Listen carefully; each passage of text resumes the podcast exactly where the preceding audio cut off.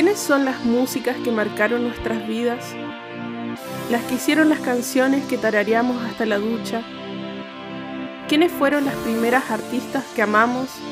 El primer disco que fue nuestro, elegido por nosotras. El que nos salvó la vida. Las músicas de tu corazón. Un podcast del Festival y Plataforma Chilena Ruidosa y el medio digital argentino LATFEM. En marzo del 2021 hicimos la encuesta sobre los discos de músicas latinoamericanas que marcaron tu vida, donde votaron alrededor de 50 periodistas, productoras, managers y músicas latinoamericanas. A partir de eso, vamos a hablar de las 5 artistas que más fueron nombradas. Mi nombre es Camila González, de Ruidosa. El mío es Romina Sanelato, de LATFEM. Y hoy vamos a hablar de Javiera Mena.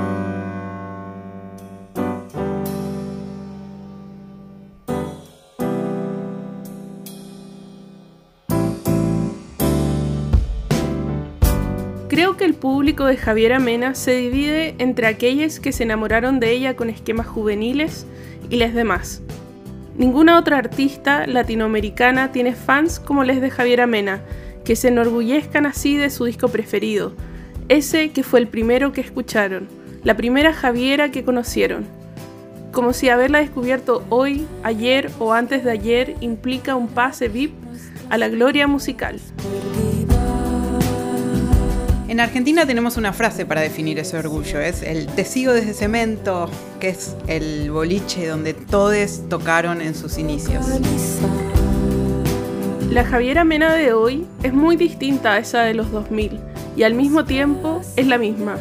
Desde sus primeras canciones cuando empezó con la guitarra y solía tocar con su amigo Jepe, hasta su gran disco Esquemas Juveniles que la consagró como la voz del pop chileno hasta sus hits más bailables de hoy, hay una forma de componer que es única.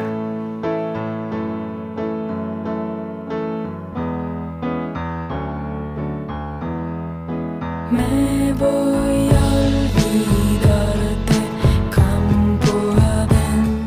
Su primer disco, Esquemas Juveniles, es uno de los tesoros sagrados de esa comunidad indie que nació en los 2000.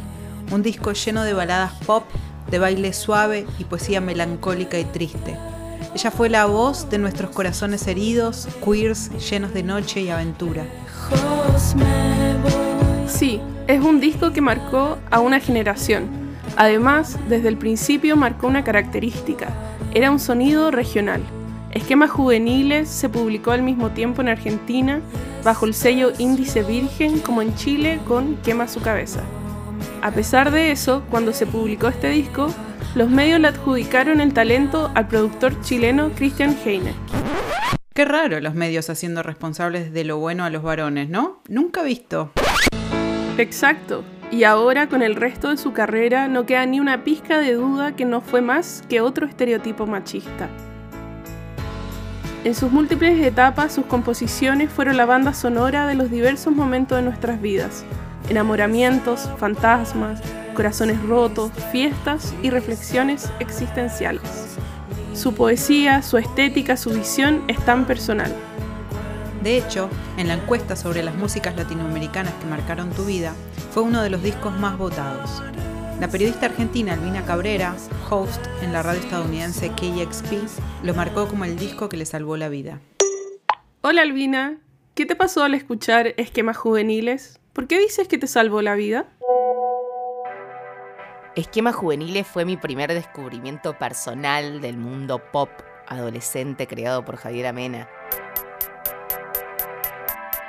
Yo tenía 17, 18 años cuando salió este álbum y lo único que escuchaba en ese momento era como punk, punk rock, hardcore argentino hecho por hombres. Y Javiera me abrió una nueva narrativa del amor, del dolor, de la conjunción de todos esos sentimientos juntos. Me acompañó en la desgarradora etapa de crecer y en mi primer movimiento fuerte, que fue mudarme de mi provincia, Mendoza, a Buenos Aires. Gracias. Para entender los orígenes sonoros de Javier Amena es necesario rebobinar a finales de los 80, comienzo de los 90.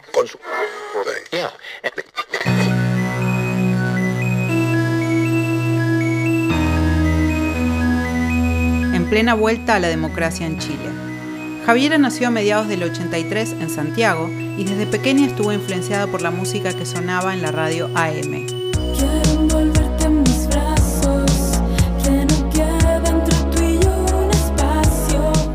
Tío Moncho, que le ponía My Bloody Valentine a los 11 años, y su abuelo, un melómano fanático de la música clásica, pero muy atento a las novedades, que escuchaba desde Luz Casal hasta Ace of Base. Su rebeldía era contra la música setentera de su mamá y su papá. En sus primeros experimentos con la música, Javiera se presentaba como una cantautora tradicional. Tocaba la guitarra criolla y cantaba sus propias canciones. Y se empezó a correr la bola de que había una chica con unas canciones de oro.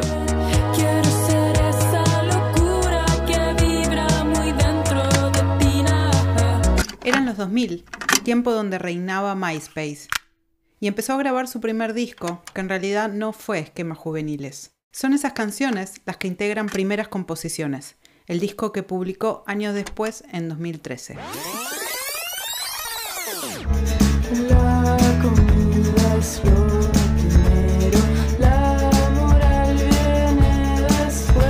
Volviendo al 2005, ese primer disco que no vio la luz lo grabó en Santo Domingo con los músicos Arturo Figueroa y Walter Roblero de las bandas Termita y Congelador.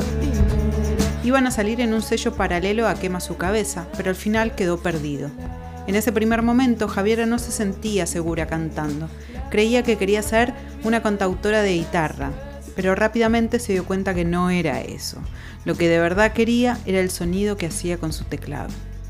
Cuando descubrió las herramientas digitales como el secuenciador Fruity Loops u Orion, empezó a hacer sus canciones con pistas y sintetizadores. Ahí apareció la Javiera Mena que conocemos hoy.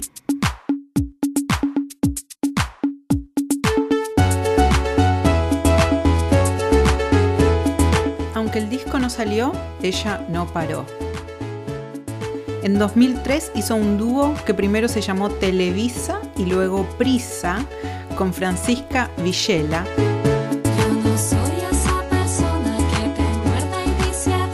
Modernas y pops, ellas combinaban las melodías, coreografías y bases electrónicas en la pista de baile. Ese fue el primer trabajo pop y dance que hicieron juntas. En las fiestas de la noche santiaguina, Javiera Mena se transformó en una referenta LGBT. Canciones como Disimulo ser, A un lugar lejano, Sé que acabaremos o Seamos amigas son un tesoro musical que nos adelantaron todo lo que vino después. Su manifiesto fue Esquemas Juveniles y luego, con Mena, el disco que publicó en 2010, su identidad ya estaba ahí para que todos bailaran. A partir de esos discos, Javiera siguió cruzando fronteras con su música para llegar a un público hispano. Desde Ecuador, la periodista musical de Plan Arteria, Vanessa Bonilla Obando, nos cuenta cómo fue su descubrimiento y cómo se convirtió Javiera Mena en una de sus músicas preferidas.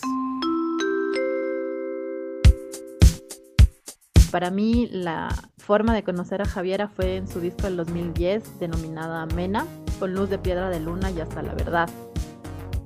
Ese disco fue un sonido muy sofisticado pero a la vez sencillo con letras de amor cero melosos y pegajosos que son propios más bien del pop corporativo. Que siento que mm, Javiera pone en cuestionamiento otras cosas, ¿no? Como el ser mujer, como el ser joven, lesbiana, latinoamericana. Y me parece que ese es el lugar donde ella milita su música donde ella habla de lo que es ser mujer, de lo que es la brecha, de lo que es ser lesbiana, de lo que es estar en ese lugar de la música donde no hay tantas eh, músicas reconocidas, ¿no?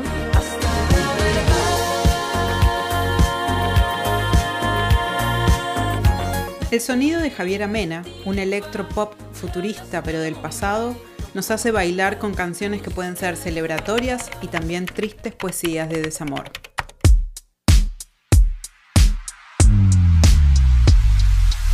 El cuerpo habla a través de las melodías de Javiera. Alguien que disfrutó de su música en la pista de baile fue Agustina Pafrontera, una de las directoras de LATFEM, y mi amiga. Agus, ¿por qué te gustó tanto Javiera Mena? Javiera, cuando la descubrí, era una música, bueno, primero que era mujer y que eso es un flechazo desde siempre, me parece que nos pasa. Y la música de ella era la electrónica que yo iba a bailar, pero con canciones, con sentimiento, no eras un robot.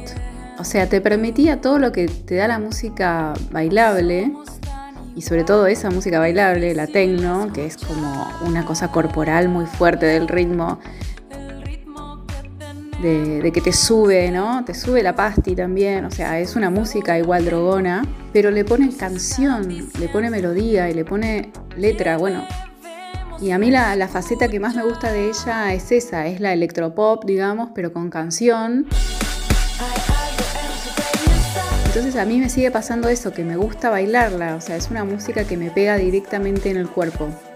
No me gustan tanto las baladas, eh, sino esa parte de ella eh, que, es como que me pega directamente en una cosa, en el, switch del placer corporal eh, y lo asocio directamente a ella y, además a una Javiera que como artista musical, digamos que es una de las pocas que yo siento que me parezco físicamente, que no me parece poca cosa.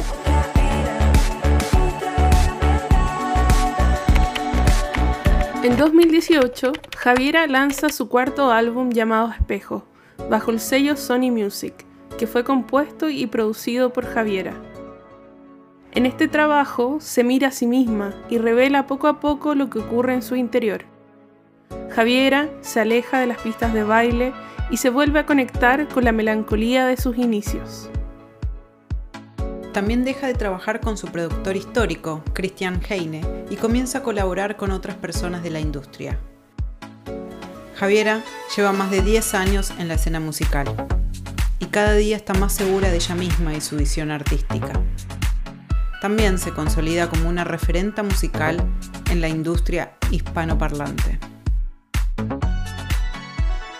Así es, no solo rompió barreras al ser una mujer en la música produciendo su propio material y construyendo un sonido único, sino que también mostrando abiertamente el amor entre mujeres. Ella se reconoce como lesbiana visible en una Latinoamérica lesbodiante. Es una referenta de visibilidad para toda la comunidad LGTB que vimos y vemos en ella una reivindicación política. Aunque su propuesta artística siempre tuvo una impronta queer, cada vez es más explícita. En su discografía y videoclips podemos encontrar varios himnos lésbicos. Por ejemplo, en 2019, Javiera Mena estrena su versión de Mujer contra Mujer, ese clásico de la banda española Mecano que en Argentina popularizó Sandra Mianovich y Celeste Carballo. Sin miedo, le canta el amor lésbico.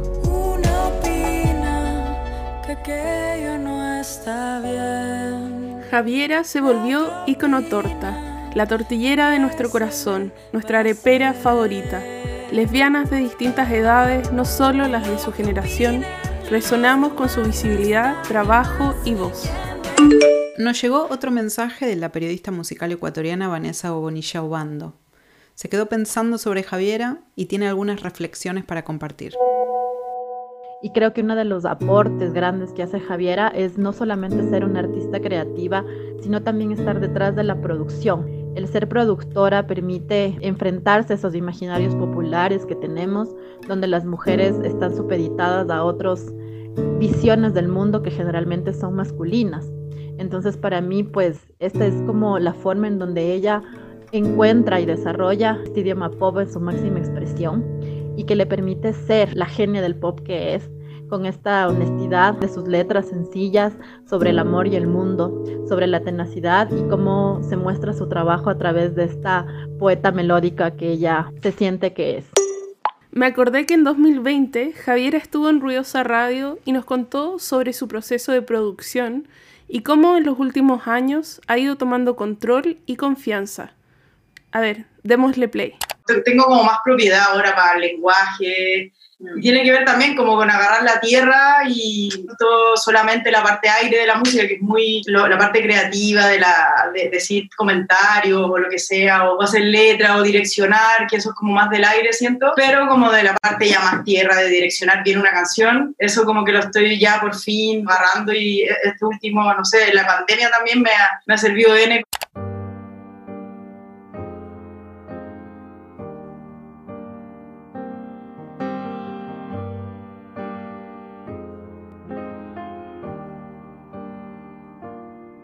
Con canciones como Corazón Astral y Dos, lanzadas entre el 2020 y 2021, podemos escucharla mucho más involucrada en la parte técnica de la música.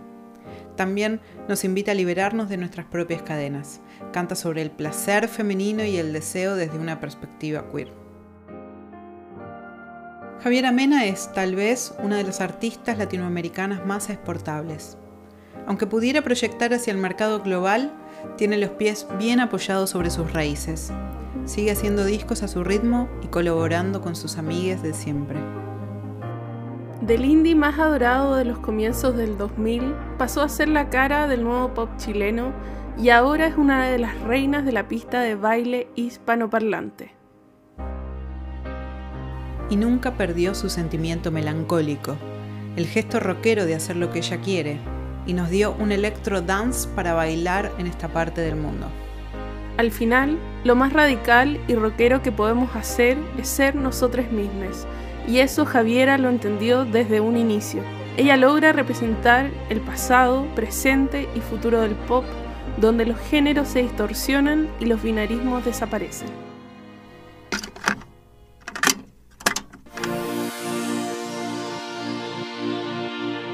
Este podcast es una alianza trasandina entre Ruidosa y LatFem, a raíz de la encuesta sobre los discos de músicas latinoamericanas que marcaron tu vida, realizada durante marzo del 2021 y publicada en mayo en los portales somosruidosa.com y latfem.org. Este episodio fue narrado y guionado por Camila González y Romina Sanelato. La edición de contenido estuvo a cargo de Agustina Paz Frontera. La dirección sonora y la edición del episodio fue de Karina Fernández y Nahuel Ugacio. Contamos nuestra propia historia, reconocemos a las artistas y los discos que marcaron nuestra vida personal, porque en ese ejercicio común hay una acción colectiva. Esto fue Las músicas de tu corazón.